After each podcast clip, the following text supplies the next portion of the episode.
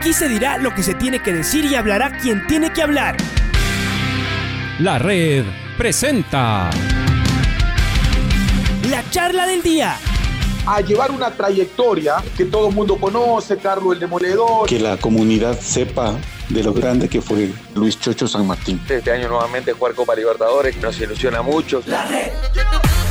Los protagonistas lo dicen todo junto a los periodistas de la red. La camiseta más linda que me pude haber puesto en mi vida, ¿no? La camiseta de la selección. Los grandes clubes no priorizan competiciones, las disputan. En este año 2021 la selección se juega prácticamente su futuro. En donde estés y a la hora que tú quieras. Bienvenidos en plena pretemporada, los equipos van eh, completando sus nóminas, se encuentran en el camino con eh, algunas dificultades eh, devenidas del virus, ¿no? Del COVID. Entonces, jugadores que deben quedar aislados, que todavía no pueden comenzar, seguramente que es un tropezón. Pero de todas maneras, estamos con, con tiempo pensando cuándo comienza el torneo local y también cuando comienzan los torneos eh, internacionales. Le agradecemos al profesor Pablo Marini por acompañarnos esta mañana, el director técnico de, Liga Deportiva Universitaria, que fue sumando varios nombres ya en los, en los últimos días de la, semana, de la semana previa, que fueron llegando estos jugadores, que se hicieron los chequeos médicos y que ya se están eh, moviendo Así que bueno, vamos a hablar con eh, el director técnico de esta temporada que, se viene. Yo quisiera comenzar preguntándole, Pablo, eh, cómo encontró al, al, grupo, ¿no? Porque de todas maneras está claro que hay una gran mayoría de jugadores que por supuesto van a seguir en el plantel y que serán los, los encargados de intentar llevar a liga lo más, lo más alto pues ya se van sumando el, resto. ¿Cómo se encontró con el, eh, con el grupo? El, el, estado de ánimo, es decir, esto es como siempre buscar eh, revancha eh, y siempre en el siguiente partido uno puede conseguir tal vez lo que se quedó en el, en el camino. Pablo, ¿cómo le va? muy buen año 2022. Le saluda Alfonso Lazo. Hola, muy bien, muy buenos días. Feliz año para ustedes también. Muchas gracias. la verdad que muy bien, nos encontramos con, con un grupo con mucho entusiasmo, con mucho eh, con mucha ilusión de parte a lo que eh, que viene este año 2022. Eh, la verdad que mm, los felicitamos porque tuvieron unas pseudo vacaciones con trabajos que le dio el profe y que realmente nos dimos cuenta que lo hicieron muy bien y que realmente nos permite acelerar el proceso de, trabajo, así que todos estamos, estamos muy contentos, muy satisfechos y como dijo usted al principio, esperando ya que varios también se puedan incorporar producto de, este virus que, que nos modifica absolutamente a todas las programaciones. Eso complica, complica mucho, es decir, que un, eh, un, jugador se tenga que juntar 10 días después, es decir, tiene que recién comenzar a hacer lo que ya los otros eh, este, lo hicieron, seguramente ya van a estar haciendo mucho fútbol eh, y todavía no podrá incorporarse. ¿Complica en, en, el trabajo planificado, digamos? Obviamente que sí, complica sobre todo para, para el jugador, que viene de estar 10 días, algunos eh, por suerte fueron asintomáticos, pudieron hacer algo, otros como Franklin, que la verdad que estuvo muy mal, todavía sigue eh, con molestias, que sí le afectó mucho y que obviamente le va a costar más, pero más allá de todo, sí, obviamente cuando se reanuda hay que hacerlo en forma progresiva, paulatina, porque también el físico queda bastante deteriorado y, y la exigencia sin duda puede ser eh, una complicación más a la enfermedad que tuvieron. Eh, pero creo que tenemos tiempo, usted lo mencionó también antes, hay tiempo, eh, creo que empezar el 18 de febrero nos permite tener esto, sabemos que va a ser así durante todo este periodo, durante todo este proceso, esta variable es muy contagiosa y bueno, todos tratamos de evitar que se contagien, pero obviamente se contagian, nadie es responsable, nadie tiene la culpa, es algo que, está a nivel mundial y que tenemos que convivir. Cuéntenos de los, de los tres jugadores que hasta ahora han llegado. Del exterior nos, nos referimos, ¿no? A los locales, obviamente, los, los conocemos bien. De Said Romero, de Tomás Molina, de Gonzalo Falcón. ¿Cómo llegan? Cada uno debe tener además una historia eh, absolutamente diferente, Pablo. Sin duda que sí. Eh, Gonzalo Falcón eh, es un arquero que nosotros lo teníamos muy bien visto en, en Uruguay, eh, lo había hecho el scout del Grupo City también en su momento, lamentablemente por unas cuestiones obviamente extra deportivas, por contratos o por negociaciones, no se pudo en su momento que nosotros lo llevemos, hoy el jugador quedó libre y cuando nos enteramos de esa situación realmente fuimos directo por él y por suerte se pudo llegar a un acuerdo con, con el jugador, eh, su representante, y hoy está acá con un jugador que tiene mucha proyección, eh, con muy buen pie, muy buen juego, eh, sabiendo que tiene una responsabilidad muy alta junto con, con Brian Eras, los dos, en reemplazar a, lo, lo, que significa Adrián. Así que bueno, eh, sin duda que, estamos muy satisfechos con, la llegada de Gonzalo y de Brian también, los dos, que realmente eh, es un puesto muy determinante. Después, con respecto a Said, eh, fuimos evaluando muchísimo. si bien jugaba en una división nacional B de Argentina, creo que la competencia, el ritmo, la intensidad que tiene eh, es muy alta, es muy importante y nos sorprendió desde el principio su relación de altura con respecto a su agilidad, su técnica, eh, su velocidad y bueno, sinceramente también fue muy eh, analizado para que llegue, lo mismo que Tomás, que juega en un equipo mm, importante de Argentina como el Cerro, donde estuvo a punto de ascender, eh, tuvo una participación muy buena, tiene una proyección alta y realmente tiene características eh, destacadas como buen juego, buen pie. Eh, creo que tiene tuvo la posibilidad de hacer más goles, creo que tiene que seguir creciendo y creo que va a brindarnos muchísimo aporte. Hola, profe, ¿cómo le va? Luis Quiroz le saluda. Que tenga un buen año también, profe, para usted, para los suyos y en su trabajo. Profe, eh, este equipo lo armó usted ya. Ya no es como el anterior año que usted tuvo que recibir un equipo que, que, con lo que tenía tenía que jugar a lo que, a lo que podía o a lo que quería. Este equipo ya está armado de acuerdo a lo que usted quiere jugar en Liga Deportiva Universitaria. Me imagino que en el arco está prácticamente listo con los arqueros que usted ha nombrado y la recuperación luego de Gavarini. No sé si en defensa usted ya tiene todo listo, en el medio campo. ¿Dónde le falta algo más que tal vez está analizando y no cierra todavía el libro de pases, profe?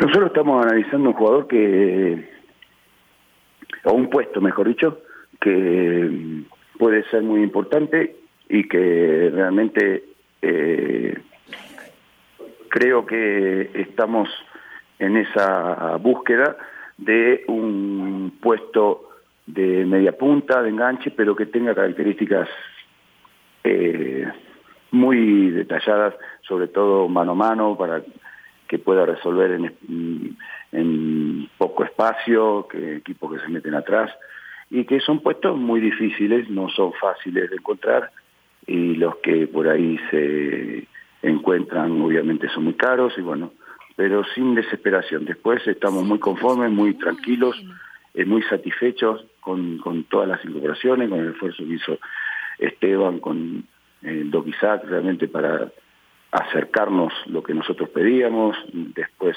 no solamente los extranjeros estoy hablando, sino lo que, los que ya mencionamos, pero se le suma el caso de Michael Hoyos, se le suma el caso de, de Joe Ortiz, de, de Andrés López, que realmente son jugadores del medio local que son muy pero muy destacados e importantes y que entran dentro de la dinámica de nuestro juego. ¿Dónde lo ve a Ortiz, a Escoto y a Piovi? ¿Pueden jugar juntos, profe, los tres en el medio campo si usted decide poner tres jugadores allí? Podrían jugar juntos, no quito esa posibilidad, no es la ideal de lo que nosotros pretendemos, pero el plantel se conforma de 32 jugadores, de los cuales hay 12 juveniles, eh, en donde todos tienen que competir para lograr el puesto y va a jugar el que esté mejor, más allá del nombre o, recorrido, o trayectoria o edad. Entonces no hay por qué eh, tiene que jugar eh, este jugador porque vino de refuerzo si, o el otro que, que, estuvo acá el año pasado. O sea, tiene que competir y jugar mejor de acuerdo a lo que necesitemos para determinados partidos. La idea de juego que usted tiene este año va a cambiar a la del año anterior, profe. ¿Le va a poner algo más que está poniendo en los entrenamientos o básicamente será igual? La idea es mejorar, obviamente, lo que se hizo el año pasado, porque evidentemente no alcanzó. Nosotros tuvimos por momentos partidos de juego muy fluidos, eh, siempre mantuvimos esa característica de, de, que vamos a reforzarla, obviamente, de, de, un juego de posesión, de un juego de, transiciones, de un juego de, movimientos que tratemos de ocupar todos los espacios que necesitemos para atacar y buscar eh, mantener esa cantidad de acciones eh, que tuvimos ofensivas para convertir y convertimos mucho, pero también tenemos que reforzar toda la parte defensiva porque nos convirtieron muchos goles y que tenemos que seguir trabajando en eso para mejorar mm, mucho porque sinceramente creo que tuvimos falencias que nos costaron muchos puntos será un equipo intenso entonces, profe, un, lo, lo, que usted quiere, es decir, salir a presionar. Eso es lo que vimos el otro año con lo que tenía. Ahora, reitero, usted armó su equipo, quiere eso, un equipo muy intenso, ir a presionar arriba, profe. Sí, la idea es presionar y mantener el nivel de juego cuando se tiene el balón con muchas rotaciones. Eh, a ver, eh, y después uno dice cómo se están armando los otros equipos, qué es lo que tienen. Esto seguramente, aunque uno piensa más en el propio, pero a ver, ¿qué, compra acá, qué compra allá? ¿Cómo ve el, al, al campeonato? Hay mucho cambio de, jugadores, la verdad es que vemos que es como casi barajar y empezar a repartir, y entonces sí, algunos que destacaron en un equipo se van a otro, pero de ese también han salido jugadores. Eh, ¿Cómo prevé el campeonato? ¿Qué, qué equipos serán los, los, los rivales a, vencer, Pablo? Yo creo que veo un campeonato similar al año anterior, con tres o cuatro equipos, cinco, que mantienen absolutamente la base, que si bien hay muchas rotaciones de jugadores para acá o para allá, pero la base se, se mantiene. Eh, yo creo que nosotros, eh, Emelec, Independiente, Barcelona, eh, prácticamente se mantiene mucho todo lo que pretenden y se refuerzan, y nos reforzamos nosotros también, pero siempre bajo una base. Después tenemos los, los casos puntuales que fueron muy buenos, lo de 9 de octubre o Católica, que creo que sí, ellos tuvieron más cambios y que, bueno, seguramente eh, estarán también ilusionados con armar un muy buen equipo y competir. Estamos hablando con el profesor Pablo Marini, director técnico de Liga Deportiva Universitaria. Profesor Marini, un gusto saludarlo después de algún tiempo. Eh, esperamos que tenga un sensacional 2022 de forma profesional y, también en sus aspectos personales, profe. Eh, quiero preguntarle respecto a los juveniles y su participación en este 2022.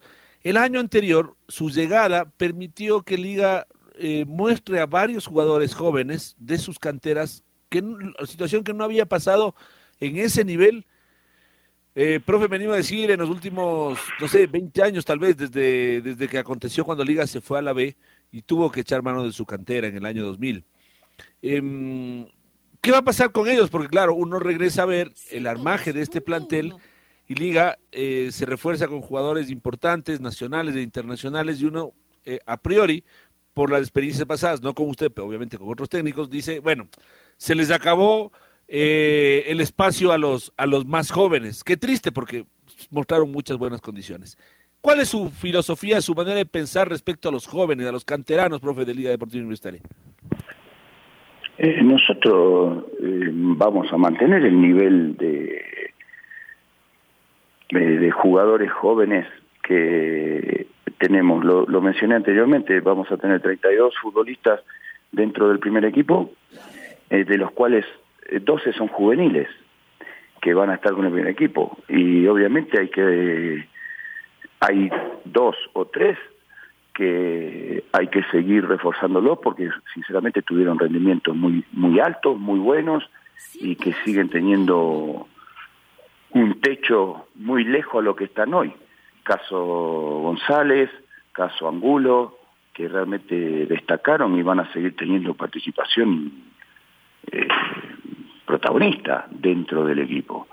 Eh, después hay otros chicos como Daico Romero o, Zambrano, Macías, Sosa, Solís, Mina, el mismo Lloví, Minda, que van a seguir trabajando con el primer equipo y que tiene mucha proyección y van a seguir eh, similar al año pasado. Si es necesario tenerlos en un partido, eh, jugarán mm, siempre y cuando tengan el rendimiento que necesitemos para determinado rival.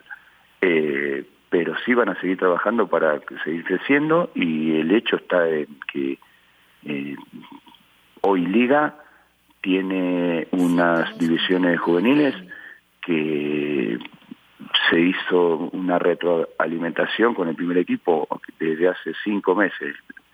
Eh, estos jugadores que mencioné están entrenando con nosotros en el primer equipo, destacando los que mencioné, y eh, termina la sub-18 siendo campeón y la sub-16 siendo campeón. Entonces realmente creo que es hoy por hoy eh, sería un desperdicio que no se siga trabajando y creciendo con estos chicos. Eh, las formaciones de juveniles eh, en general en muchos clubes son muy buenas, pero después el cuerpo técnico de primera división no permite que sigan creciendo o que se visualicen en el primer equipo. Y nosotros eso está ya muy claro que pensamos de otra manera y que nosotros pensamos que el jugador de casa tiene que tener la oportunidad siempre y cuando esté a la altura, como sucedió, y que tenga que seguir creciendo porque es un, en el futuro creo que es una ventaja muy importante institucional para una venta y un ingreso. Profe, cambia un poco de tema y le pido por favor que nos comparta cuál es su criterio al momento de armar la defensa. ¿Por qué le pregunto esto? Eh, se ha dado de baja a eh, vaya, al jugador Anderson Ordóñez, se rescindió contrato con él, se cedió a Paco Rodríguez. Yo decía, bueno, ahí tenía dos jugadores liga que podían ser eh, para tomar en cuenta en esta temporada 2022. Sin embargo, usted, en conjunto obviamente con la directiva, em, deciden eh, no contar con estos jugadores y traer a un extranjero eh, que no conoce el medio como es Said Romero. Y acá en estos micrófonos nosotros hablábamos, bueno, tiene a Paco Rodríguez, prefiere traer a Zair Romero, alguna razón técnica habrá. Eh, no lo va a contar, no va a contar con Anderson Rodríguez, que ha sido muy irregular. Alguna razón técnica habrá. Queremos preguntarles, por favor, profesor, dentro de lo que se pueda, nos, que nos comparta. ¿Cuál es su criterio de la defensa Liga Deportiva Universitaria? ¿Qué condiciones tienen que llenar los jugadores que juegan en su defensa? Eh, bueno, lo de Anderson yo creo que fue una consecuencia de, la decisión, fue una consecuencia de lo que pasó en el proceso anterior. Lamentablemente tuvo lesiones, no tuvo participación y nosotros eh, desde el principio decidimos eh, contar con otros jugadores eh, porque veíamos que tenían más adaptación al juego que pretendíamos. Eh, nadie quita de las cualidades que tiene Ordóñez y ojalá le vaya muy bien, pero nosotros decidimos tener otras opciones. Con Paco Rodríguez yo no tuve la suerte de compartir, eh, vino al club y jugó y después el, entrenador que lo trajo no lo puso más, lo sacaron, no jugó, él lo manifiesta constantemente que no tuvo oportunidades y en este momento ya era muy complicado que venga a Liga y por eso no está acá. Entonces no hay tanto que investigar, ni buscar, ni meter ficha sobre nada porque no existe. De acuerdo, profe. Y entonces, nos ponemos a, a, a, pensar en este 2022, como ya le preguntaba a mi compañero Lucho Quiroz de la forma de jugar. Eh, ¿Cree usted, profe, que eh, el equipo con el semestre que usted tuvo, más los jugadores que llegan, más el trabajo que usted está, va a hacer, eh, arrancará con la idea ya poquito más aceitada? Porque, eh, vamos a decirlo, profe, usted eh, cambió de la noche a la mañana con el estilo de Pablo Repeto. Cada uno es respetable, por supuesto, pero mientras Pablo Repeto era, eh, tenía una filosofía, usted trató de revolucionar todo en Liga Deportiva Universitaria para acomodarse a lo que a usted le gusta. Hizo un equipo muy ofensivo, pero como usted bien dice, quedó muy desprotegido atrás. Entonces, ¿cree usted que ese equilibrio necesario lo va a poder conseguir pronto en este 2022, profe? Sí, obviamente que es la idea, sin lugar a dudas. Eh, lo que usted menciona es la realidad. Nosotros eh, se cambió muchísimo de mm, formas no solamente de jugar, sino formas de trabajar, formas de entrenar, y que nadie puede cuestionar si es mejor o peor. Simplemente uno tiene una idea y otro entrenador tiene otra idea. Eh, entonces nosotros siempre lo menciono en forma interna y lo menciono eh, públicamente, eh, mi agradecimiento al jugador a, a, esa, a esa adaptación, al cambio tan rápida que tuvimos y que pudimos manifestarlo y que obviamente mm, tuvimos falencia, como usted dice, pero siempre bajo una situación de compromiso de plantel para eh, poder cambiar rápidamente una estructura de muchísimo tiempo, de tres años, cuatro años. Hoy por hoy eh, se pulió el plantel de acuerdo a nuestra visión, a nuestro futuro, a nuestra forma de jugar y creo que significativamente eh, va a ser muy positivo eh, todo lo que se hizo, eh, todo lo que es el tiempo que se invirtió en, en, estos cinco meses pasados para que ya empiecen a dar resultados, que nosotros también, quiero ser honesto, pensábamos eh, tener resultados en diciembre mmm, más positivos de lo que tuvimos. Profe, con este plantel, ¿para dónde, ¿para dónde camina, profe? ¿Dónde le ve a Liga al final del 2022? ¿Cuáles son los objetivos a, a, a, mediano, a corto plazo, a largo plazo también con lo que usted ha, ha conformado, profesor? Nosotros tenemos objetivos a corto plazo y a mediano plazo, que es en el primer semestre, que es los objetivos que nos planteamos con cuerpo técnico, con directiva y con plantel, eh, que cuando uno mmm, plantea y quiere lograr metas o objetivos es porque realmente eh, son cumplibles. Después hay variables externas que pueden hacer que no se cumplan, pero no por una cuestión de ilusión, no, no por una cuestión de, de una, visión, una ambición extrema de querer conseguir cosas. Nuestros objetivos son claros, palpables y cumplibles. Y los que nos trazamos fueron en primera instancia eh, pasar esta fase nacional de Copa Sudamericana, ¿sí? Eh, todo lo que le voy a decir para el primer semestre, y después eh, en Copa Sudamericana entrar al grupo y pasar a octavo de final que clasifica el primero de cada grupo. Ese es el objetivo de Copa Sudamericana para el primer semestre y para Liga Pro es ganar la etapa 1.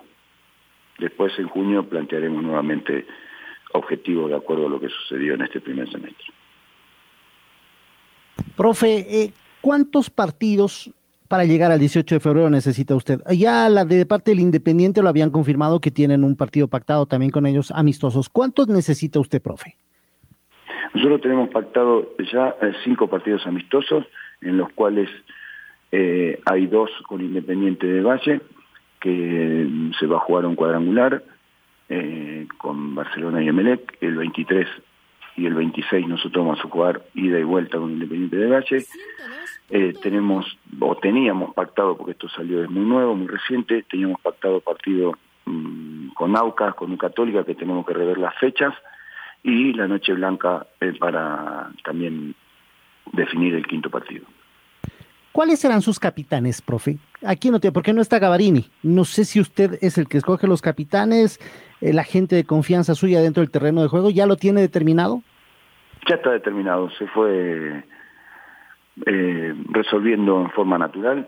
Eh, el capitán va a ser Ezequiel Piovi y sus capitanes en este primer semestre van a ser eh, Caicedo y Guerra. Y, a partir de ahí ya solo esta última, este, estos últimos toques, ¿no? Lo que usted ya nos decía, todavía la búsqueda de, del posible último refuerzo. Y esto como para cerrar, cuando uno ve las altas y las bajas, los jugadores que se fueron por diferentes motivos y los que llegaron, este es un equipo más fuerte eh, que el del año anterior, es decir, a usted le, le brinda optimismo mirando los que llegaron, el que podría todavía llegar. Eh, y los que se fueron, profesor? Sí, sí, yo creo que, sin dudas eh, eh, planteamos esos objetivos que le comenté porque realmente pensamos que es un plantel eh, en líneas generales superior, que sabe lo que pretendemos muchísimo, los nuevos fueron elegidos para esta forma de jugar y creo que tuvimos hoy por hoy, gracias al trabajo de Esteban, una incorporación que fue mm, creo que impactante para todo el mercado de Liga Pro y que fue la de Joao Ortiz, que es un jugador que hoy por hoy tiene una proyección muy alta con respecto a, selección o, a futuro o lo que sea. Así que yo creo que, sinceramente creo que estamos muy bien. Eh, tenemos más fortaleza que el año anterior y tenemos que corregir las falencias o debilidades que tuvimos para lograr los objetivos que nos trazamos. Y cierto, usted por supuesto es un actor importantísimo dentro de nuestro fútbol. ¿Cuál es su visión de los temas económicos? Estamos muy atorados, la industria del fútbol está muy complicada. Ya sabemos de la deuda de quien maneja los derechos de, televisión. Ustedes como actores del fútbol, esto es un tema de, preocupación, por lo que incluso llega a eh, repercutir a lo largo del año con el plantel, bueno, con ustedes también, pero con el plantel. Obviamente que sí, obviamente para todos los equipos, sobre todo los equipos grandes. Liga es el equipo más importante de Ecuador y, que signifique dos años, un año y medio sin público es ya un problema alto. Y después que la parte de los derechos de televisión o la, no se cumplan como estaban pactados es obviamente más determinante y más acosador. Todas las ligas importantes del mundo eh, se basan muchísimo sus presupuestos en la televisión, en los derechos de televisión. Eh, entonces, realmente lo vemos en México, lo vemos en Argentina, lo vemos en Europa, eh, en donde sinceramente tienen que aportar porque ellos todos ganan mucho dinero. En un momento nosotros estábamos en México y manejaban dos televisoras hasta que un club tomó la determinación de abrirse y empezar y hoy por hoy son cinco o seis televisoras las que manejan el fútbol mexicano. Y yo creo que si no pasa eso, bueno, tendrá que, que rever qué postura toma también la televisión con respecto a los pagos, los clubes y todo, pero no, no corresponde a nosotros tomar ninguna determinación, simplemente sí que perjudica el accionar eh, de, la parte económica de todas las instituciones que, participan hoy de Liga Pro si no se cumplen esos derechos televisivos. Profe Pablo, gracias por estar con nosotros otra vez. Que sea un buen año, que siga la pretemporada sin eh, novedades. Lo que sí pasa es que seguramente a ustedes también les ocurre. Ya queremos ver fútbol, ya queremos que salten los equipos a la cancha, por lo menos en los amistosos. Así que que comience pronto esta, que es la fiesta grande del fútbol acá en nuestro país. Gracias por estar con nosotros esta mañana, Pablo. Igualmente, un placer, que estén muy bien y que tengan un muy buen feliz, feliz año. La red presentó la charla del día. Un espacio donde las anécdotas de actualidad deportiva se revelan junto a grandes personajes del deporte. Quédate conectado con nosotros en las redes de la red. Síguenos como arroba la red Ecuador y no te pierdas los detalles del deporte minuto a minuto. Escúchanos en vivo en TuneIn y en los 102.1 FM en Quito. ¡Te esperamos! La red.